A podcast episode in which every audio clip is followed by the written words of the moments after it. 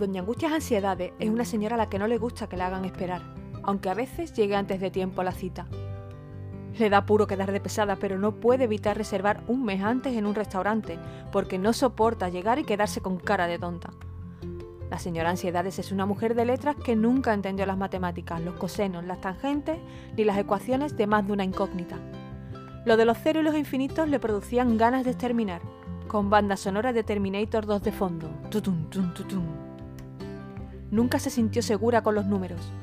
No son de fiar, argumenta la doña. Doña Angustias Ansiedades no puede quedarse en la cama más de 10 minutos si ya ha amanecido y no está durmiendo o leyendo. Le molesta que le cambien el orden de los planes porque ella es muy organizada y lo tiene todo pensado, pero no cuentan con que los demás también suelen tener esa, para ella mala, costumbre de planificar. Con una cabeza pensante es suficiente, la de ella. La señora Ansiedades se levanta y se prepara para meditar, pero antes no puede dejar de mirar las redes sociales y realizar su rutina facial. Se echa en la cara todo aquello que le vea resultados. A Doña Angustia le angustia el paso del tiempo, valga la redundancia. Medita y su cabeza se va a la lista de la compra, a esa frase que no dijo y que debería haber salido disparada de su boca. Piensa en lo buenos que están los chicharrones con limón y las empanadas de Casa Hidalgo y los donuts y cualquier cosa que allí repose. También piensa en varios temas de trabajo, en cómo estará su madre, si la mañana habrá recibido viva a su abuela. Piensa en un viaje al universo, en la muerte, en que no quiere morirse porque tiene muchas cosas que hacer que le encantan y muy importantes. Se ve en el tanatorio y da un respingo. Se da cuenta que ha volado y con una respiración profunda vuelve a intentar concentrarse. No ha puesto la lavadora. Tiene que planchar el vestido. Ir al Carrefour no quedan tomates y ella, Doña Angustias, no puede vivir sin tomates. Tampoco puede hacerlo sin un nuevo aceite corporal que ha descubierto y cuyo olor la tiene totalmente enganchada.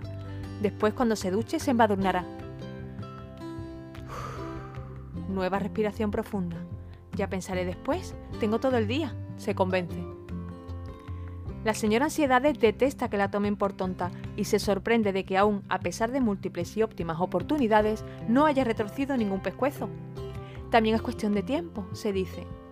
Le disgustan sobremanera las faltas de respeto, los mirones que se esconden y los retratistas delincuentes. No entiende por qué hay personas que se sienten con derecho a asomar las narices por ventanas ajenas, después que no se quejen si se las parten, piensa.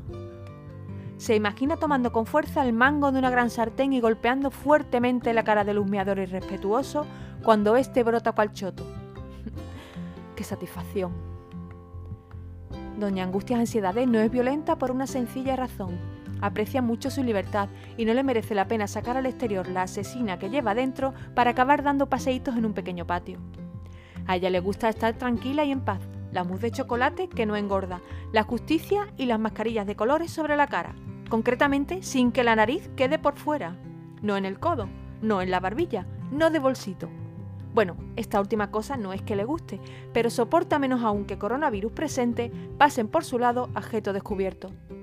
A Doña Angustias Ansiedades le pasan muchas cosas, pero ya las iremos viendo poco a poco. No seáis angustias.